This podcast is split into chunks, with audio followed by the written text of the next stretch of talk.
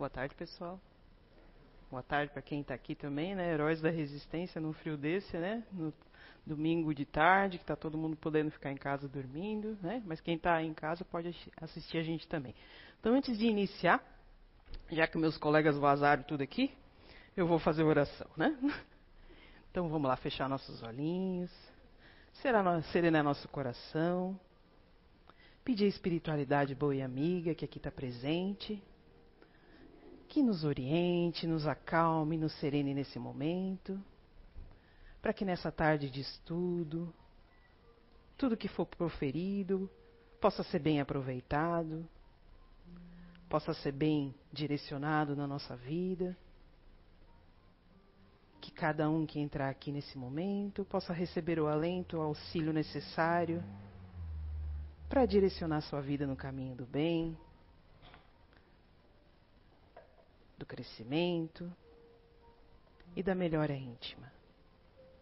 Que possamos levar essas energias também para a nossa casa, para o nosso trabalho, nos amparando durante toda a semana. Que assim seja. Então tá, gente. Boa noite de novo, né? Vamos começar mais uma vez. A gente está aqui na primeira parte, para quem não ainda está chegando, quem não conhece, né? Que a gente sempre tem gente que está entrando pela primeira vez no estudo.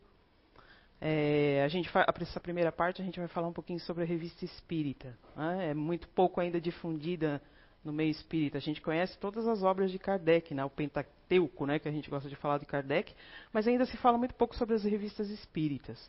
E dentro das revistas espíritas existe uma gama de, de assuntos que, inclusive, é, foram base para as outras obras, né, como a gente vai ver ali. Né.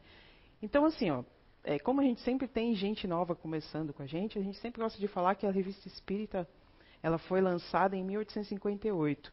Eu penso que às vezes não é, a gente, muita gente não dá muita bola para datas assim, né? Mas gente, é bom a gente só ter como parâmetro. 1858, janeiro de 1858, foi lançada a Revista Espírita por Allan Kardec.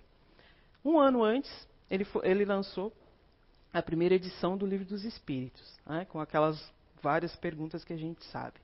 E no primeiro, em 1 de abril desse mesmo ano de 1858, junto com a, a revista Espírita, foi o Kardec criou a primeira sociedade de estudos espíritas, lá em Paris, que era onde ele residia. Né? E esse, esse estudo, essa sociedade tinha como objetivo, eu até coloquei aqui, né, que eles tinham ali, é, o estudo de todos os fenômenos relativos às manifestações espíritas e suas a, aplicações às ciências morais, físicas, históricas e psicológicas. Então, o que, que acontecia? Né?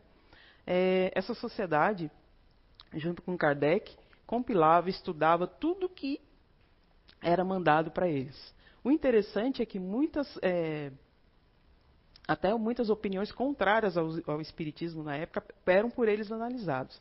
Então Kardec, um dos princípios do Kardec não eram atacar as pessoas, né? Eram confrontar às vezes as ideias. É o que a gente às vezes não faz, né? A gente às vezes ataca as pessoas para quando não concorda com as ideias delas. Né? E um dos preceitos do, do, de Kardec era exatamente esse, de não atacar as ideias, as, as pessoas, e sim discutir as ideias. Né? Então, a revista Espírita está escrita ali, né? Para quem não conhece, eu, vou, eu, coloquei aqui. Esse é o exemplar que a gente está estudando hoje. Deixa eu liguei aqui o negocinho. Aqui é, para quem nunca teve acesso à revista espírita, aí você vai perguntar para mim, tá, mas é um livro, né? São, são 12 livros, né? Que foi desde de 58, a primeira edição, até 69, que foi o ano que Kardec faleceu. Poxa, mas é um livro, por que está chamando de revista? Por quê? Porque são vários, são vários artigos. Então, cada, cada, cada mês do ano eles lançavam vários artigos e no final daquele ano eles compilavam todos aqueles artigos e lançavam um livro. Por isso que ficou ali como livro, mas na verdade é uma revista, porque são periódicos mensais, né, que são ali compilados e não necessariamente tem uma ordem cronológica de assuntos. Tá? É, por isso que às vezes é bem interessante. Quando a gente, a gente colocou aqui para vocês, é, às vezes eu vou contar uma história de bastidores, né? nem sempre a gente colocou na, na ordem cronológica, tipo, né, tá ali janeiro, fevereiro, março, porque às vezes o, o expositor às vezes está doente ou não podia vir, não sei o quê, e a gente colocava o outro, e nem por isso saiu fora do assunto, né? Porque não tem uma ordem cronológica da coisa. Então, eu vou tentar ler ali, né? Então, é, as manifestações é, do, dos espíritos são todas colocadas ali dentro, dentro desse, desse, dessa revista. E aqui está o sumário, né? Aí a gente pode ver ali. Deixa eu ver que eu vou dar um spoiler ali para vocês. Deixa eu, eu até marquei aqui. Anjos da Guarda, que foi a primeira apresentação desse ano, foi a Ana que deu, era, era um, é, sobre o exemplar de janeiro. O livro dos é, Escolha dos Médios e Estudo dos Médios, ali foi o Alexandre, professor Alexandre que deu, né? Fevereiro e março. E aí a Kátia, que foi a última que apresentou, ela falou sobre os agêneres, que é de uma edição de fevereiro. Né? Então Kardec, de forma clara e didática e minuciosa, né? porque ele era muito minucioso, ele não colocava nada sem antes se certificar várias vezes do, do assunto. Então ele faz uma narrativa. Então, após reunir e catalogar o, o relato de diversos espíritos, a gente vai falar sobre o quadro da revista espírita aqui, ó. Tá vendo, gente? Olha só. Por isso que é, é, a gente fala que é uma revista. Aqui, janeiro, são todas as edições de janeiro, fevereiro, olha lá, março, abril, maio. Então, se a gente for ver, não, não são é, ordens cronológicas de assunto, tem assuntos diversos. Né?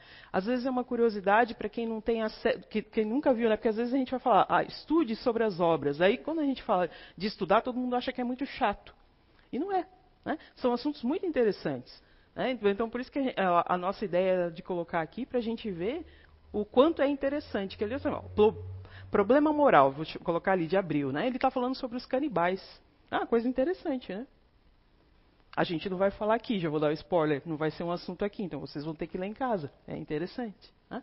Então eu vou falar aqui é o último para vocês verem, é bastante assunto, é, tem bastante assunto. E eu vou falar sobre o quadro da vida espírita, que também é muito interessante.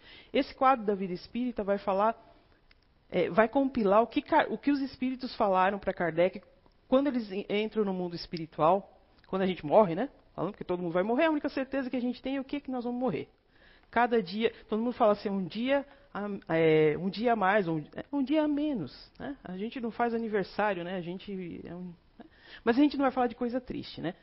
A gente vai falar sobre o que os espíritos encontram quando eles entram no plano espiritual. Né? Esse, esse, é o objetivo aqui dessa, dessa narrativa de Kardec. Não tem como eu falar disso se eu não for fiel ao que ele colocou ali. Sabe por quê? Porque eu fico pensando, um cara, do jeito que ele foi, né? 1800 e patatinha, né? Muito tempo atrás. Aí você fala, poxa, mas isso aí deve estar tá muito desatualizado. Não está. Eu vou colocar na íntegra o que ele colocou para vocês verem como até hoje a gente estuda aquilo que ele colocou. Tá? Então, assim, não vai ser uma coisa chata, porque é muito interessante. Então, vou pedir para vocês prestarem bastante atenção. Então, e se tiverem perguntas, eu deixo para o Zé responder, que é o próximo que vai entrar aqui, né? Então, assim, todos nós, sem exceção, mais cedo ou mais tarde atingiremos o termo fatal da vida. Esse termo fatal da vida ali a que ele se refere é que nós vamos morrer. Como é bonitinho, né? Ele fala de uma forma elegante que nós vamos morrer. Então, nenhuma forma nos poderá subtrair essa necessidade que é positiva. Então, a gente sabe que esse é o fim de todo mundo. Então, as preocupações do mundo muitas vezes nos desviam do pensamento de que se passa do além-túmulo.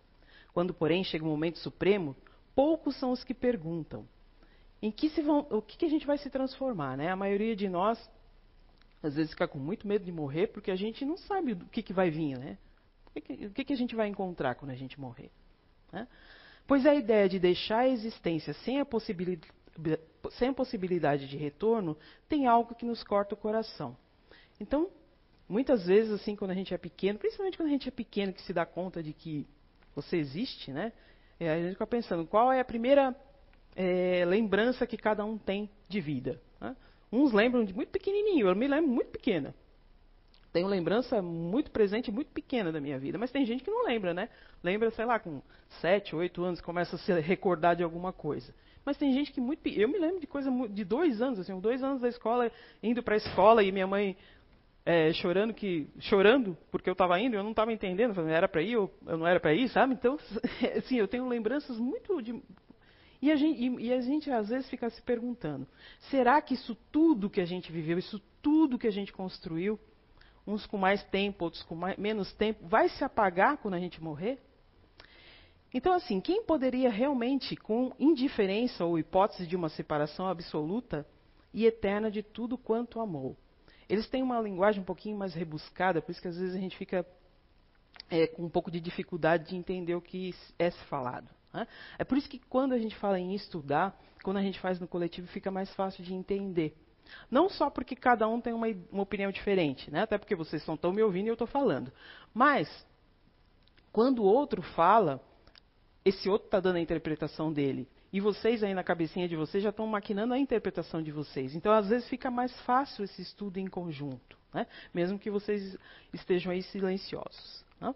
Então, quem poderia, sem pavor, abrir-se à sua frente o imenso abismo do nada? Então, ele quer dizer assim: quem não teria medo do nada? Né? Queriam des desaparecer é, de uma vez por todas as nossas faculdades e todas as nossas esperanças. Aí tem um relato de um espírito que ele diz assim: que depois de mim o nada, nada mais que o vazio, tudo acabado e sem retorno, mais alguns dias e a minha lembrança se apagará da memória daqueles que sobreviveram. E em breve não restará nenhum traço da minha passagem na terra. O próprio bem que eu fiz será esquecido pelos ingratos a quem obsequiei, e nada compensará isso, nenhuma outra perspectiva a não ser o meu corpo sendo ruído pelos vermes. É, isso é uma, um ponto de vista de um quadro de um fim materialista, uma pessoa materialista dando essa, esse relato. Né? Então, o que, que as religiões, de maneira geral, nos ensinam? Que existe uma continuidade, cada uma dentro da sua interpretação. Mas nenhuma religião in, in, é, nos, nos, esclarece que é um fim. Né? Então, assim, isso tudo Kardec está colocando aqui, tá? É, eu não vou falar exatamente como ele está colocando, como eu disse, a linguagem é um pouquinho mais, mais rebuscada. Né? Mas, é, de, de, maneira geral, todas as religiões nos ensinam que a vida continua. Né? Mas e essa existência futura? É vaga e indefinida? Não tem nada que satisfaça o amor que é positivo? Isso gera uma dúvida em muitas pessoas. Né? Consideramos que a gente tem uma alma. Cada um aí considera que a gente tem uma alma, que dentro desse nosso corpo, né, é, o nosso corpo é animado por uma alma. É, mas a nossa alma, ela terá uma forma, uma aparência qualquer? Como é que é essa alma que está dentro do nosso corpo? É um ser limitado ou é um ser indefinido? Né?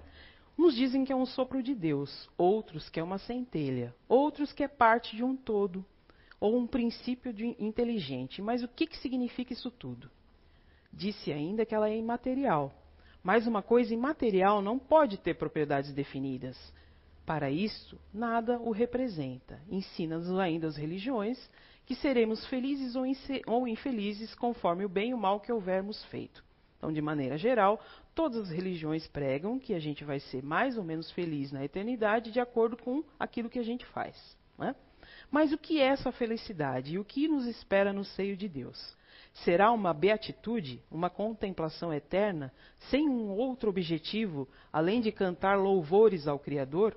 Aí ele já começa a contestar de forma subjetiva algumas religiões. Ele é muito esperto, né? Ele não fala mal de ninguém. Ele de forma subjetiva começa a contestar as coisas, né? Serão as chamas do inferno uma realidade ou uma ficção? A própria igreja o entende nessa última acepção? Quais são esses sofrimentos? Onde é esse lugar de suplício?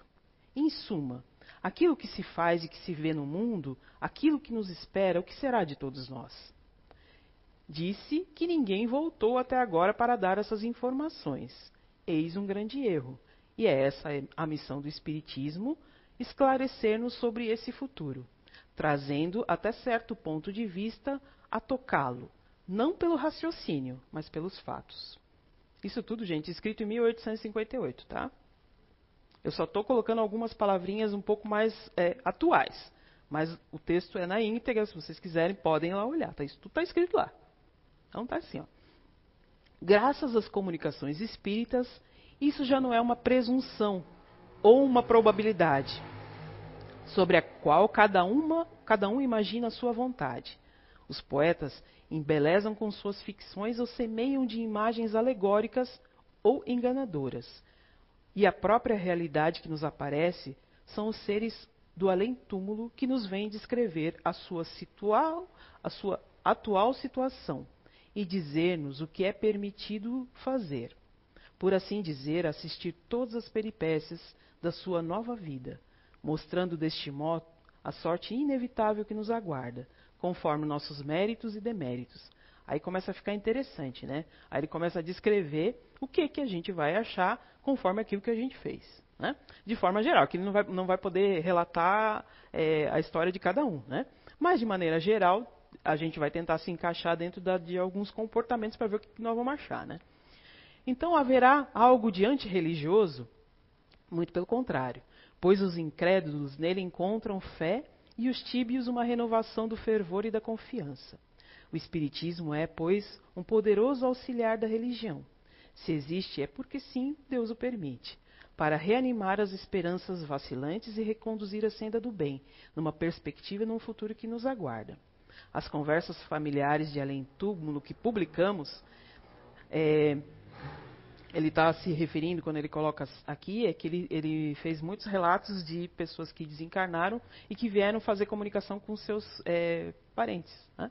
É, não que ele fazia sessões de psicografias como hoje a gente tem esse entendimento, né? mas eram é, espíritos que, através dos médios, relatavam para os seus familiares em que condições eles estavam lá no plano espiritual, né? que, que também está dentro da, das revistas espíritas. Eu, se eu não me engano, eu falei na, na, na o ano passado sobre é, fatalidade fatalidade, fat, sobre fatalidade, onde um espírito que tinha sofrido uma fatalidade estava relatando se era mesmo uma fatalidade ou era consequência dos atos que ele tinha feito. É bem interessante. Também está lá na nossa, nossa página da CIU para vocês verem. Né? Então, assim, são um quadro animado da vida espírita e neles podemos encontrar analogias que se interessam pela própria variedade dos assuntos tratados. Tentaremos resumir o seu conjunto, ele diz ali, né? Consideremos, em primeiro lugar, a alma ao deixar esse mundo e vejamos o que passa nessa transmigração. Aí ele começa, né?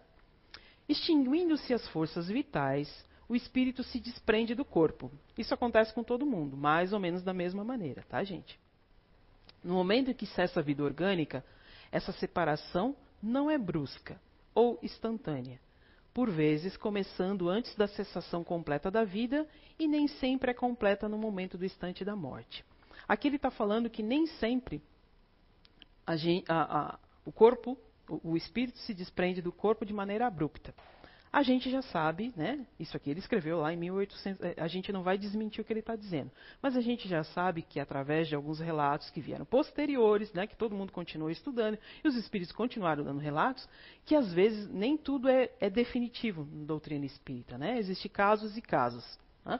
Então pode sim acontecer de, de, uh, de, uma expulsão abrupta do corpo e a pessoa ficar, né? Mas o, o o normal é que se cesse de maneira gradual. Né? Tanto é que eles falam que as pessoas têm mais ou menos um pressentimento de que vai acontecer alguma coisa com elas. Né? Quando a pessoa. Eu não sei, eu não me lembro da minha última encarnação, mas dizem que, né, dizem aí que né, os espíritos vieram dizer que quando a pessoa está na iminência de partir né, desse mundo, ela tem um pressentimentozinho. Né?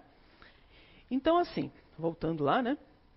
já sabemos que entre o espírito e o corpo há um laço semimaterial, que constitui um, primeiro envoltório. E esse laço não se quebra subitamente. Enquanto perdura, fica o espírito num estado de perturbação, comparável ao que acompanhamos ao, ao, quando a gente acorda, né? É mais ou menos. Nossa, estão querendo te desencarnar. Probleminhas internos aí. Então, assim, a piadinha interna, né, Marcelo? Então, assim, aqui o que ele está tá dizendo é que, assim, é, a maioria de nós, quando passa para o mundo espiritual, é como se a gente acordasse. Sabe quando você está dormindo bem, gostoso, e o relógio desperta, você não sabe nem que dia que é, né? É mais ou menos assim, né? Dizem, né? Eu também não me lembro. Então, muitas vezes a gente duvida, muitas vezes os espíritos duvidam até que morreu, né? Ele sente que existe ele vê e não compreende que possa conviver sem o corpo. Isso porque naquela época, aqui estou falando, 1858, ainda existia muito preconceito a respeito da doutrina espírita, né? da doutrina dos espíritos. Hoje em dia as pessoas são um pouco mais esclarecidas. Mas acredite, gente, ainda tem muita gente que morre e não sabe que morreu. Né? É, ele não, ele não acredita que ele possa viver sem o corpo do qual se percebe separado. Então ele não entende, né? O corpo está ali e o cara está aqui. Como, né? Eu estou aqui, meu corpo está ali, então fica aquela perturbação. Né? Os laços que o ainda prendem à matéria, à matéria tornam acessível certas sensações, que ele toma como sensações físicas. Então, muitas vezes, quando a gente desencarna, vamos dizer que eu desencarnei, sei lá, com um tiro no peito, né? É, eu ainda vou sentir essas sensações achando que isso ainda é físico, mas ainda não é. Né? É porque eu ainda, ainda, de alguma maneira, eu ainda estou presa àquele envoltório físico que aos poucos eu, a gente vai tendendo a ter essa separação. Então, não senão se acha completamente livre o espírito, ele se reconhece e, a, e percebe qual é a sua re, real condição. Como já dissemos em outras ocasiões, a duração desse estado de perturbação pode ser muito variável. Pode ser de algumas horas, de alguns meses, mas é raro que ao, mas é raro, né, que ao cabo de alguns dias os espíritos não se reconheçam mais ou menos o que está acontecendo com eles. O que quer dizer assim? Muitos ainda não não acreditam que morreram, né? Vamos dizer assim, eu não, não, não tenho nada, nem, não, não tenho nenhum, nenhum contato com nada. Eu não acredito que eu morri, mas eu percebo que tem alguma coisa diferente. Né? É o que a gente muitas vezes vê na, na, nas mesas mediúnicas, né? Ele, ele acha que tem alguma coisa estranha. Né? Ninguém fala com ele, ele entra na casa, ele não, ninguém fala com ele, ele acha que está todo mundo bravo com ele, que, ninguém, que as pessoas estão o ignorando, mas ele percebe que tem alguma coisa diferente, mas ainda não sabe o que é ou não quer acreditar.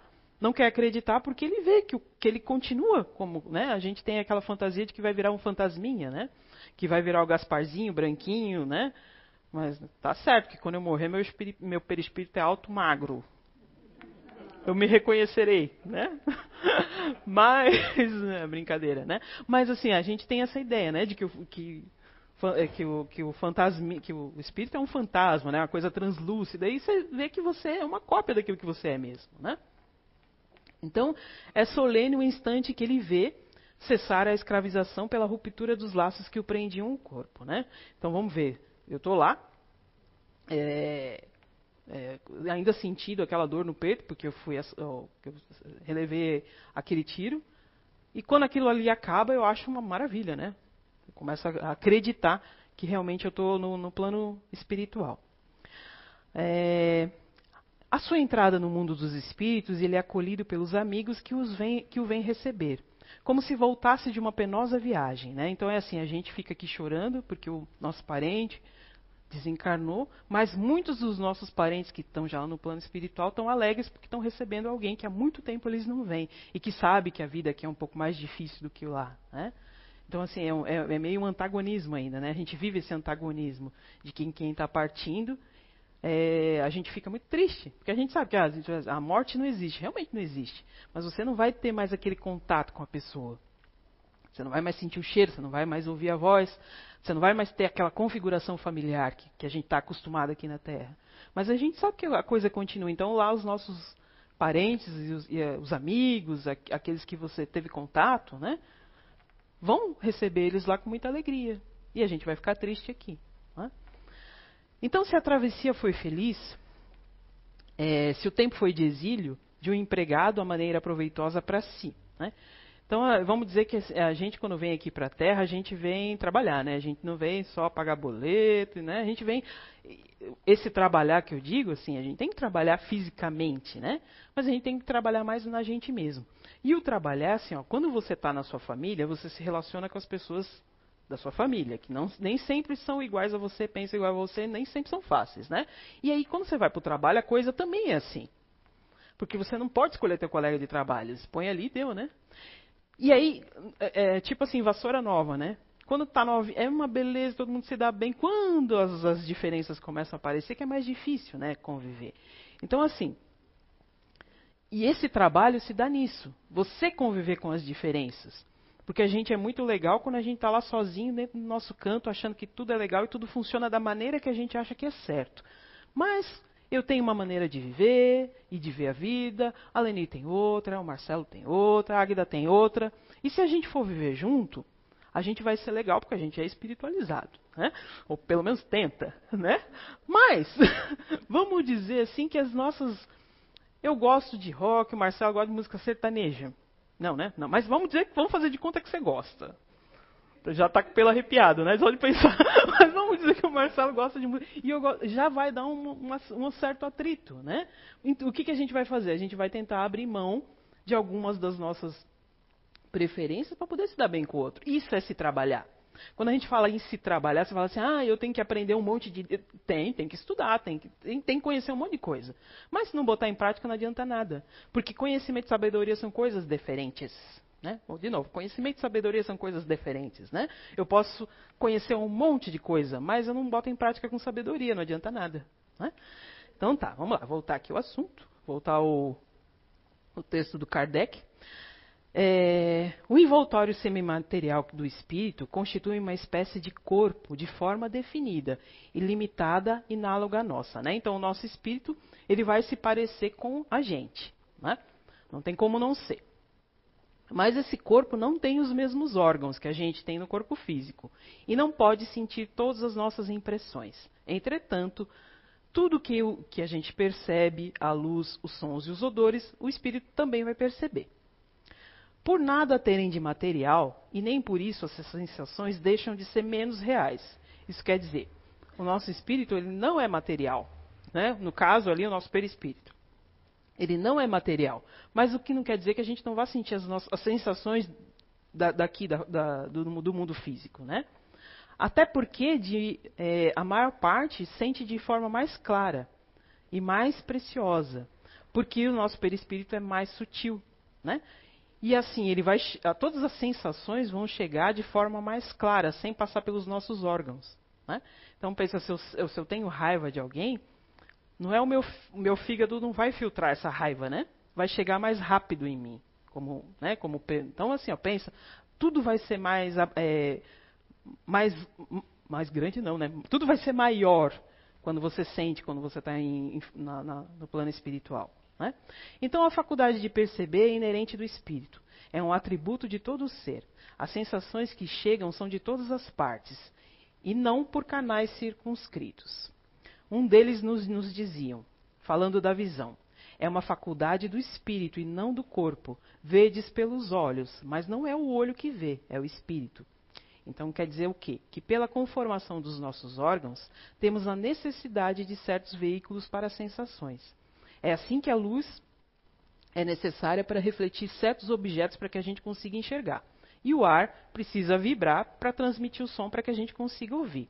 Esses veículos se tornam inúteis desde que não temos mais esse inter esses intermediários, que os tornavam necessários. O espírito vê sem o auxílio da luz, ouve sem a necessidade das vibrações de ar. Eis porque para eles não há obscuridade. Aí vocês vão estar tá tudo me questionando aí, que eu sei, mas esperem que vem mais. Né? Mas as sensações perpétuas e indefinidas, por mais agradáveis que sejam, vão se tornar fatigantes com o tempo, se não for possível se subtrair delas. Né? Então, aquela dor, aquela angústia, né?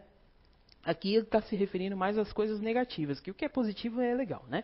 Aqui está falando mais às coisas negativas, dor, angústia, é, é, aquela vontade que a gente às vezes tem de, de, de se vingar, né? Mas essas, às vezes essas vinganças bobinhas que a gente faz, se a gente fica só preso nisso, com, ao longo do tempo vai ficando muito chato, né? Vai se tornando numa vida muito chata. Assim tem o espírito a faculdade de suspendê-las e deixá-la de ter, de ter essas vontades, ou sentir tais coisas. Consequentemente, ele não quer mais ouvir, ele não quer mais sentir essas faculdades.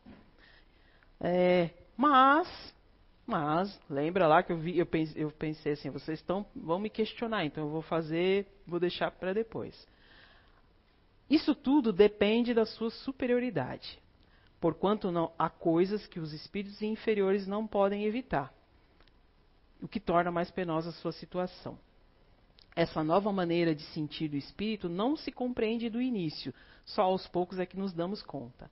Aqueles cuja inteligência ainda é um pouco atrasada não a compreendem de forma alguma e sentem dificuldade em descrevê-las. Como entre nós, os ignorantes é, têm dificuldade de saber o que acontece ao redor. Né? Quando se fala de ignorante, a gente não está falando de forma pejorativa. Tudo que eu não sei, eu ignoro, certo? Eu não entendo, sei lá, de leis. Então, eu sou ignorante para isso. O que não estou falando de forma pejorativa, né? Então, assim, essa impossibilidade de compreender que o que está ainda acima do seu grau de, a, de alcance é associada à fanfarrice. Olha essa coisa fofa, né? Fanfarrice, para mim, fanfarra era fanfarra aquela de tocar, né? Aqui está falando de fanfarrice de fazer bagunça, né? É, companheira ordinária da ignorância e, e fonte de todas as teorias absurdas dadas por certos espíritos, que os induziam ao erro. Caso aceitássemos sem controle e não nos assegurávamos de um certo grau de segurança que a gente merece através dos meios proporcionados pela experiência e pelo hábito deles conversar. Então lembra lá quando a gente fala presta atenção naquilo que você pensa, naquilo que você pre, é, dá atenção, né? que muitas vezes acontece um monte de coisa legal, mas a gente sempre presta atenção na coisa ruim, né? Lembra lá? É, há muitos anos, acho que já faz um tempinho que eu comecei a dar palestra aqui. E eu lembro que numa das pa primeiras palestras que eu dei, eu disse que eu não. Isso já faz mais de dois anos já. Eu, eu disse que eu não. Eu não assistia TV aberta. E eu vi que muita gente falou, meu Deus, que menina soberba. Mas não é soberba, não. É que, assim, ó, naquela época, dois, três anos atrás, para mim aquilo ali, nem para ver a previsão do tempo eu assistia. Porque que as manchetes eram sempre quem matou, quem estuprou, que não sei o quê. Não que você não precisa. Aí fala assim, ah, você é alheia ao que acontece ao mundo, porque não. Não, não. Isso, é, você abre qualquer é, jornal, qualquer. Tá, tá, ali escrito. Mas você não precisa ficar bombardeado o tempo todo daquilo. Né? Então eu via ver programa de bichinho, programa de natureza, né? programa de, de, um monte de coisa. Até o, na época eu lembro que eu citei aqui aquele. É, aquela novelinha lá dos reino dos suricatos, né? Que eu aprendi tudo sobre suricatos. Eu achava o máximo aquilo, sabe? Então era uma forma. Normalmente a gente liga o quê? A TV para se distrair. Ah, eu lembro que naquela época não tinha muitas séries do jeito que é hoje, né? Hoje a gente bota lá numa série e assiste uma série. Mas naquela época não tinha tanto boom dessas séries. Então, assim, ó. A gente normalmente liga a TV o quê? Para se distrair. Porque para se informar tem outros meios, né? Porque a gente sabe que tudo ali é muito direcionado. Né? E, quem, e quem acha que não é, não está nesse mundo. Né? Então, assim, a gente normalmente liga a TV para se distrair. Então vamos se distrair com coisa boa. Não interessa quem roubou, quem matou, quem fez, o que aconteceu. Vamos dar, focar para coisa positiva, né? E nem por isso a gente vai ser poliana, né? Quando a gente diz poliana, se refere àquele livro, né? O mundo de poliana, que via tudo maravilhoso, né? A gente sabe que tem um monte de coisa ruim aí, mas não precisa dar ênfase para isso. Então há sensações que têm sua, é, sua fonte no próprio estado dos nossos órgãos. Lembra lá quando eu falei do, da raiva e dos, do, do fígado, né? Normalmente a gente tem quando alguém contraria a gente, a gente sente com o fígado, né? Então, ora as necessidades inerentes do nosso corpo não podem ocorrer desde que a gente não tem mais o corpo. O espírito, portanto, experimenta a fadiga sem a necessidade de repouso ou de nutrição. Pensa, você não tem mais vontade de comer nem de dormir. Mas isso demora, não é instantâneo, né? Pensa. Eu, se, a gente, se a gente passar para o outro lado hoje e dizer que não vai mais ter jantar, né? Nós só vamos tomar água. Ui! Né? Vai demorar um pouquinho, né? Não é, como eu disse lá, não é tudo abrupto assim, né? Vai devagar aí, né? Acho que a gente não está nessa condição ainda, né? E a gente tem que respeitar isso, né?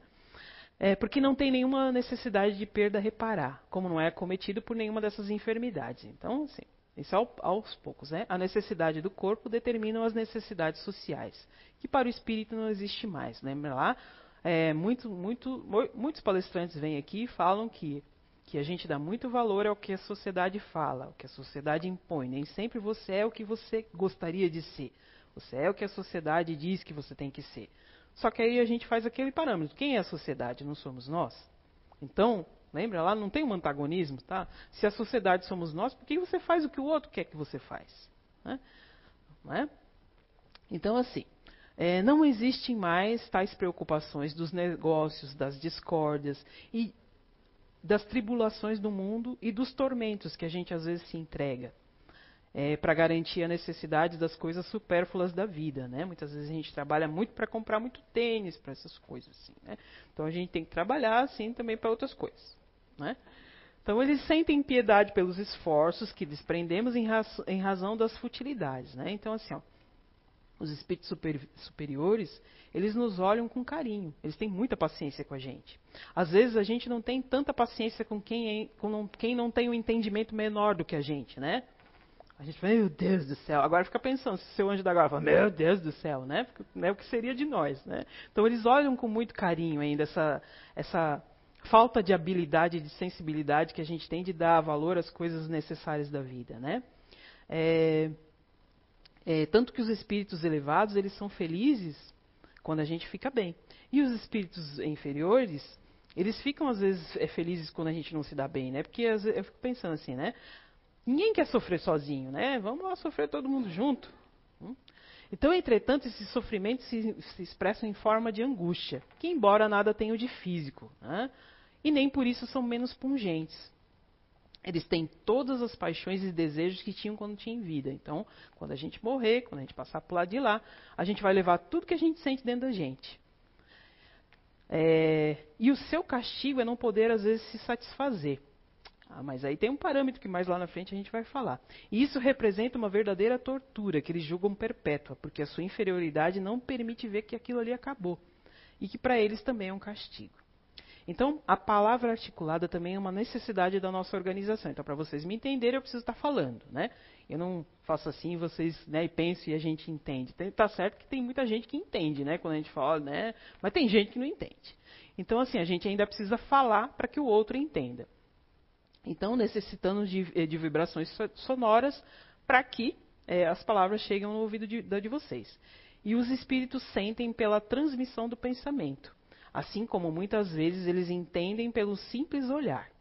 Todavia, os espíritos fazem barulho, e sabemos que podem agir sobre a matéria e que e essa matéria que transmite som e não os espíritos, né? Então, ah, o espírito que falou, não, ele falou alguma coisa, né? Ele fez algum som que ecoou pela matéria para poder atingir os nossos ouvidos. Lembra lá que existe uma diferença entre o nosso organismo e o organismo deles, né?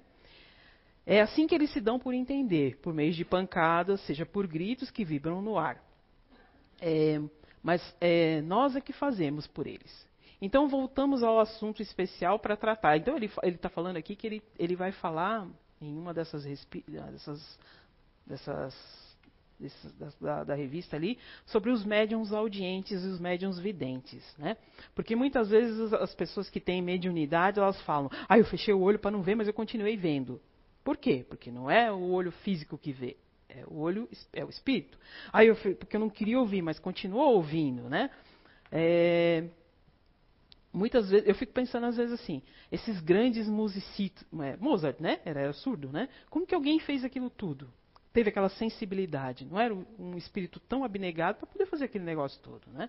A gente fica pensando quantas pessoas que não têm a visão e têm uma sensibilidade tão apurada, né? Não que o espírito está enxergando através, não, mas eles não têm um senso de direção muito mais apurado do que a gente que enxerga, né? Eu trabalhei uma vez numa empresa e às vezes eu ficava olhando assim, sabe? Tinha uma, uma, mocinha que ela trabalhava na embalagem e ela, ela, ela embalava peças de segunda. É, restinhos, né, do, do, do, do, que sobrava da produção. Quando você tem uma, uma, uma ordem inteira da, da, das peças, você sabe que se você tem 30 tamanho G, 30 tamanho, né, aí você sabe o tamanho do pacotinho. Ali não, ela tinha uma pecinha de cada um. Então, eu ficava imaginando como é que ela não tinha visão nenhuma, através do tato e através da pecinha, ela sabia qual era a embalagem que ia, cara. E às vezes a gente, né, eu, né, se eu tivesse que não ganhava o sal. Porque eu não conseguia embalar o negócio. Até hoje, assim, eu sim, não, não, se a gente falar é uma pessoa bagunceira, não, eu dou uma liber, certa liberdade de expressão para as minhas coisas, né? Então assim, né? Não é bagunça, né? é uma coisa mais. Né? Mas é, é uma, uma visão um pouco mais diferente de organização. E ela não, cara, era tudo organizadinho sem ver. Né? Eu, às vezes eu ficava pensando, eu, até quando ela passava perto de mim, até arrumava minha mesa. Então é assim que os espíritos se dão por entender, né? Então, enquanto a gente arrasta o nosso corpo pesado e material pela Terra, como um traba trabalhador forçado, né? Porque muita gente está nesse planeta, mas não está feliz, né? Tem gente que vive como se não houvesse amanhã, mas tem gente que às vezes não está não, não, não tá satisfeito aqui. Né? E é normal. E os espíritos não, ele tem um corpo mais vaporoso e etéreo. É, e uma rapidez de pensamento em que tudo é penetrado. O espírito vê tudo que a gente vê, mas de forma mais clara. Além disso, ele vê além dos nossos sentidos. Né? penetrando a própria matéria e descobre que a matéria oculta a visão. Então, assim, quando a gente está aqui encarnado, a gente tem uma visão de, de, determinada da coisa. Quando a gente desencarna e olha para a mesma coisa, às vezes você tem uma visão um pouquinho mais apurada. Né? Então, a, a, ainda os nossos sentidos são, ainda são, ficam obscuros através da nossa matéria. Então, assim, suponhamos que no instante o nosso véu material que nos oculta a vista seja rasgado. Todo mundo fosse médium aqui, nesse momento. A gente ia ver uma multidão de seres né? Ainda bem que a gente não vê, né? A gente ia ver uma multidão de seres se agitando à nossa volta, nos observando, é, como faríamos se nos encontrasse numa assembleia de cegos. Então, para eles, nós é que somos cegos e eles que são os videntes. Porque eles estão vendo a gente, mas a gente não está vendo, né? São poucos os que veem eles. Né? Então, dissemos que, entrando na nossa vida, o espírito leva um tempo para se reconhecer. Então, tudo para ele é estranho e desconhecido irá sem dúvida como pode ser assim se ele já teve outras existências. Então, como tudo pode ser estranho e desconhecido se a gente já viveu e já morreu diversas vezes, né? É, e várias causas contribuem para tornar essas percepções novas, né? Embora a gente já tenha experimentado. A morte, como a gente já disse, é sempre seguida por um determinado instante de perturbação, ideias vagas e confusas. Né? Então, dissipada essa primeira é, perturbação, as ideias vão se elucidando pouco a pouco. E a lembrança do passado vai chegando gradualmente à nossa memória. Né? Porque essa memória também não se rompe bruscamente. Né? Porque fica pensando assim, né? Cada um de nós aqui veio resgatar alguma coisa.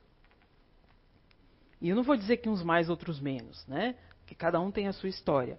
Cada um tem aquilo que é importante para fazer. Mas pensa, se de repente a gente lembrasse de tudo que a gente já fez de errado, de todo mundo que a gente já se prejudicou, já não ia dar um carnaval do caramba aqui? Pensa assim, ó, se eu já matei o Marcelo, Marcelo matou a Jaci, a... pensa, a confusão que não ia dar, né? Porque tem muita gente que, enquanto você fala assim, você está daí da casa espírita, não, você é mas se o outro pisa no teu calcanhar, né, já viu. Então a gente ainda não está ainda nessa condição de lembrar de tudo que a gente fez de maneira brusca. Tem que ser aos pouquinhos. Então eles vão dando a conta gotas aquilo que a gente pode lembrar. Por isso que é muito perigoso esse negócio de, ah, eu quero lembrar daquilo que eu fui no passado. Cuidado, cuidado. Né? Se a gente não lembra, é porque algum motivo tem que ter. E para lembrar, algum motivo grave também tem que ter. Né? Não é só por curiosidade, só por diversão, só por moda. Então concebe-se disso que depois de um certo tempo, esse mundo que é novo, a gente acaba reconhecendo. E aquelas é, lembranças gostosas vão vindo à nossa lembrança, né? É, por essa causa é preciso acrescentar que nenhum, nenhuma outra é preponderante. Ora, sendo se cada existência corpórea para ele uma oportunidade de progresso, o que conduz para um meio novo, já que se encontra onde progrediu? Ele quer dizer o quê? Se a gente veio para progredir, por que, que a gente às vezes tem que ficar renascendo em momentos diferentes, com histórias diferentes, com personagens diferentes? Porque eu não sou a Rosimar. Né? Eu estou vestindo essa personagem nesse momento. Né? Eu sou a soma de tudo que eu já vivi, que nesse momento eu não tenho acesso. Né? Então, é, por mais que eu seja educada, por mais que eu seja esclarecida, por mais que eu tenha acesso às melhores educações hoje, se eu tiver que reencarnar novamente, eu vou ter que aprender a falar, eu vou ter que aprender a andar, alguém vai ter que cuidar de mim até eu ter a capacidade de discernir o que é certo e o que é errado. Isso é, a gente ainda fica mu muito vulnerável nessa situação. Né? Então, assim, é, e a gente vai compreendendo da maneira que o nosso espírito vai se tornando mais sutil, né? Porque tem gente que é mais revoltadinho. Né? E essa revolta não é da pessoa, é do espírito né? que se revolta com algumas coisas. Então, ocorre no, da mesma maneira com os espíritos. Nem todo, nem todo mundo experimenta a certeza de um grau de aceitividade de, de uma hora para outra, né? Eu nem vou ler tudo, tá, gente? Porque senão eu vou passar da, da hora, né? Eu sempre passo da hora. No estado de, de encarnação relativa à natureza do globo, quer dizer o quê? Que a gente pode reencarnar em vários orbes, né? E ele não está falando, ele não vai entrar em, em, em, nas minúcias nesse texto, mas ele está dizendo que a necessidade é, de, de, cada corpo físico e, e de cada estado, estado moral depende da organização desse globo. Então você só vai nascer num planeta se você tiver é, afinidade com aquele planeta, a não ser que você vá fazer um outro tipo de trabalho. Né? Mas nem a gente ainda, eu penso que a maior parte de nós ainda não está é, apto para ser, para ter uma, uma tarefa de é, de você plantar alguma coisa diferente do que a maioria, né? A maioria de nós veio resgatar nós mesmos, né? A gente não está ainda com com Madre Teresa, como Chico Xavier, a maior parte de nós ainda não tem condição de ser isso. Nem que a gente hoje for para um planeta inferior e eu vou ser um Chico Xavier num planeta inferior, será? Aí os caras começam a fazer festa, começam a beber e eu ainda tenho isso dentro de mim, eu vou fazer festa e vou beber, não vou ser Chico Xavier não. Né? Então, assim, a gente está conforme o nosso grau de evolução dentro do nosso orbe. Né? Então, assim, é, se alguns encarnam em mundos inferiores, estão aí para cumprir missões, lembra lá que eu falei? E buscam pelo seu trabalho com seus exemplos e seus conselhos, seus ensinamentos, avançar nas ciências ou nas artes. Aí a pessoa assim, ah, eu vim por missão. É? Qual é a tua missão? Aqueles que é, e aqueles na moral. Então, assim, qual é a sua missão na ciência, na arte ou na moral? Né? Submete-se voluntariamente às vicissitudes do mundo da vida corporal. O que não quer dizer assim, ó, é, vamos usar sempre o Chico, né, que para nós foi o maior expoente né, da, da, de, de, de, moralidade. Né? Ele veio para cumprir uma missão. Né? Mas nem por isso ele fi, não ficou é, ficou, ficou, suscetível ao corpo físico, né? Ele queria casar, ele queria ter filhos, mas ele tinha um mentor linha dura, né? O cara era, Emmanuel era linha dura. Aí você falava, poxa, o Chico tão suave, tão fofinho, tinha o Emmanuel que era linha dura. Mas se não fosse, será que ele não, não se desvirtuaria, como ele era muito, muito tranquilo? Será que ele não se desvirtuaria da, da, da, da missão que ele teve?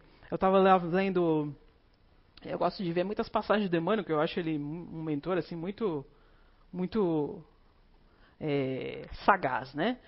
Diz que o Chico tropeçou, os espíritos queriam atrapalhar ele no, numa, aí em determinado lugar e o Chico tropeçou. E ele viu que claramente que foram os espíritos, os espíritos que fizeram isso.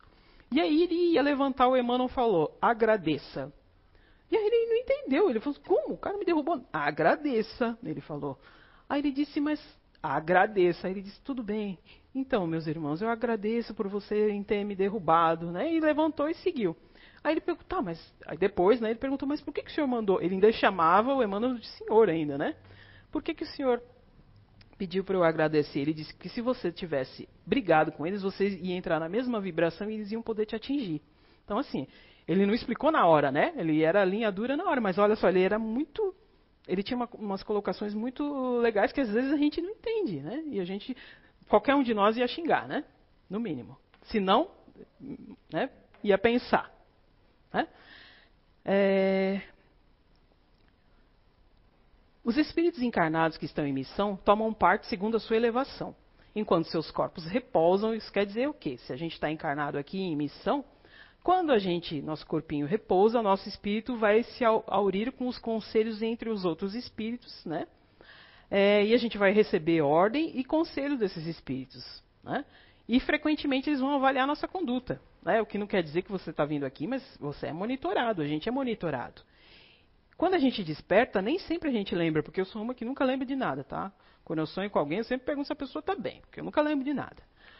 Mas a gente vai ter uma lembrança por intuição daquilo que, daquilo que foi colocado. Né? Então você acorda com aquela sensação boa ou ruim da coisa. Isso, isso eu acordo. Agora lembrar, tipo assim, vou lembrar que eu sonhei. Hum, hum. Tem gente que diz que sonha em preto e branco, tem gente que diz que sonha colorido. Eu fico pensando, meu, não sonho nada. Mas eu devo sonhar. Né? Então, descendo a hierarquia, encontramos espíritos menos elevados e menos depurados, que por consequência menos esclarecidos, mas que não são menos bons, e que na esfera da atividade mais restrita cumpre suas funções. Sua ação é estender aos diferentes mundos e exerce é, igualmente atividades referentes ao globo em que ele vive. Em seguida vem a multidão de espíritos menos bons ou maus que populam ao nosso redor, né? que estão aqui ao nosso redor. Eles têm o sentido moral mais desenvolvido, sem ter grande superioridade, nem grande profundidade. De resto, é notável que entre os espíritos há uma grande gama que são os espíritos mais comuns, que somos nós, né? Que a gente não é nem bom nem mal, né? E a gente está aqui ainda para resolver muita coisa. também têm as suas assembleias. Os espíritos também têm suas assembleias, né? Que eles, eles se reúnem, eles falam, eles pensam, eles conversam, né? Então, é, eles sempre dizem que o nosso, cor, o nosso mundo físico é uma cópia imperfeita do mundo espiritual. Né? Então, é uma cópia imperfeita de acordo com aquilo que a gente vive. Né? Então, assim, gente, tem muita, muita informação a respeito da espiritualidade. Muita, muita, muita. É, a gente às vezes fica perguntando o que, que a gente veio fazer aqui. Né? Por que, que eu estou aqui? Essa, essa, é, essa, essa é a grande sacada né, nossa descobrir o que, que eu vim fazer aqui. A gente veio fazer o quê? A gente veio resolver algumas pendências. E como é que eu sei o que eu tenho que resolver? Olhando para dentro de si. Hoje, é, eu consigo mais ou menos ter uma, uma noção daquilo que eu vim fazer se eu me conheço. Porque se eu não me conheço, eu sou aquilo que todo mundo acha que eu tenho que ser. Né? Porque muitas vezes a gente deixa de ser aquilo que a gente é para agradar um, para agradar o outro. Né? A gente mente para a gente mesmo, dizendo que gosta de determinada coisa para agradar socialmente. Mas a gente tem que ser a gente mesmo. E se eu me conheço, eu sei o que eu vim resolver. Por quê? Porque eu sei que dentro de mim, por mais que eu tente ser calma, que eu tenha uma voz suave, que eu eu não sou, né? O meu corpo não deixa vir para fora tudo isso, mas eu por dentro não sou. Então eu vim resolver isso, né? Eu vim tentar ser mais calmo, eu vim tentar ter mais paciência, eu vim ter, né? Para algumas pessoas vai ser mais fácil, para outras vai ser mais difícil. Por quê? Porque cada um tem a sua história. Né? Lembra lá? Nada é determinado e circunscrito dentro da doutrina espírita. Por isso que é tudo muito aberto. Não é assim que acontece, não é assim que acontece. Então, existe mais ou menos um caminho para a gente ter um entendimento de como que as coisas funcionam. Mas a gente não conhece muita coisa ainda. Lembra lá? Nós somos o quê? Nós somos um planeta ainda muito pequeno diante de uma imensidão enorme. Então o nosso grau de entendimento ainda é muito pequeno. Por mais inteligente que a gente seja, né? É, e eu digo inteligente, não é inteligente de, de absorver conhecimento, porque tem gente que dá valor a isso, mas tem gente que dá valor a outras coisas, né? Tem gente que dá valor a agir, tem gente que dá valor a sentir, isso não é menos importante, né? Depois, na, na, na, próxima parte ali, vocês vão entender um pouquinho mais disso. Né? Se a gente respeita a nossa essência, fica muito mais fácil saber o que a gente veio fazer aqui. Né? Então, assim, para eu terminar ali, eu vou ler última, o último parágrafo. Né? Uh, os espíritos é, imperfeitos tornam o, o ciúme e de, o ciúme de forma superior. O ódio é a sua essência não podendo se desprender das coisas materiais. Prende-se a certos homens e atacam aqueles que parecem mais fracos. Excitam as, mais, as más paixões, insuflam a discórdia, separam os amigos, provocam rixas, é, incham o orgulho dos ambiciosos, para se dar o prazer de abatê-los e em seguida espalhar o erro e a mentira, em um, uma palavra, desviar do bem aqueles que estão ainda tentando ir pelo caminho do bem. Isso acontece com a maior parte de nós. Né? Quando a gente acha que já venceu determinada situação, lembra lá que a gente está no planeta de provas e expiações? As expiações é aquilo que a gente veio fazer quando a gente deixou de fazer alguma coisa, né? Eu vim espiar alguma coisa. E as provas? Ah, já fez? Então vamos ver. Ah, é paciente? Como é que vai provar que é paciente? Passando por uma situação que precisa da sua paciência. Como é que é tolerante? Passando por uma prova que exige a sua tolerância. Né? E, então é esses espíritos que estão à nossa volta, que não querem a, a, não vou dizer que não querem o nosso bem, porque às vezes eles não têm necessariamente alguma coisa contra a gente específico, né? Nos insuflam a isso tudo. Mas por que que Deus permite que seja assim, né? É, aí a, o, para, o último parágrafo, o Kardec fala assim: Deus não tem contas a nos prestar. Os espíritos superiores nos dizem que os maus são as provas para os bons, e que não há virtude onde não há vitória a se alcançar. De resto, esses espíritos malfazejos se encontram em nossa terra porque ainda encontram ecos de simpatia. Então, por mais que a gente ache que a gente é superior, a gente ainda não é. Né? Consolemos-nos pensando que acima desse lodo que nos cerca, há, uns, há seres puros e benevolentes que nos amam e nos sustentam nos encorajam e nos estendem os braços para nos levar até eles e nos conduzir a mundo melhores, onde o mal não tem acesso, se soubermos fazer o que é preciso para merecê-lo. Né? Então não adianta forçar a entrada no céu, que não vai ser assim, né? A gente vai ter que se melhorar para poder alcançar. Porque eu fico pensando assim, né? É, não existe não existe certo nem errado, né? Aqui eu só vou colocar uma situação. Pensa lá, que o certo seria, né, o céu, vamos dizer, o céu seria todo mundo lá gostando de música clássica, né? E eu e o Marcelo a gente gosta hoje de rock, de rock, né? Será que a gente viveria eternamente lá escutando música clássica? Ia ser legal? A gente não ia gostar. Né? Então é uma analogia só para dizer assim, ó, que a gente está onde a gente precisa estar. Tá. Porque você não se sente bem onde você não, não a tua essência não está legal. Lembra lá? Às vezes você quer, quer, quer um emprego, tá? Consegue aquele emprego dos sonhos, mas o ambiente não é legal. Né? Lembra lá que a gente tem que conviver com as outras pessoas. Aí você fica pensando, é o emprego dos meus sonhos, mas o ambiente não é legal. E eu faço o quê? Vivo socialmente no emprego dos sonhos ou presto atenção que aquele ambiente não é legal para mim, aí eu não fico legal? aí eu levo o problema para casa, aí eu desconto em todo mundo, sabe? Mas aí eu tô no emprego dos sonhos. Mas eu reclamo todo domingo de noite pensando, cara, amanhã eu tenho que ir para aquele emprego, né? Sabe? É mais ou menos assim. A gente só vai estar num lugar onde a gente tem conexão com ele, né? Então essa é a mensagem que o Kardec queria dizer quando ele falou ali é, sobre é, o mundo espiritual. E eu convido vocês a a lerem a revista Espírita, tá, gente? É muito interessante. Tem, como eu disse, tem várias, várias matérias diferentes. Você não precisa ler de ordem, né? Você pode ler uma, depois ler outra, ler outra, né? Tem gente que gosta, né? Ler, ler bonitinho ali, regradinho, mas não, não precisa ler uma, depois ler outra. E o estudar é isso, é, é essas coisas legais. Porque pode ser que uma matéria não te chame atenção e outra te chame, mas aí uma coisa liga a outra e quando você vê, você já leu tudo.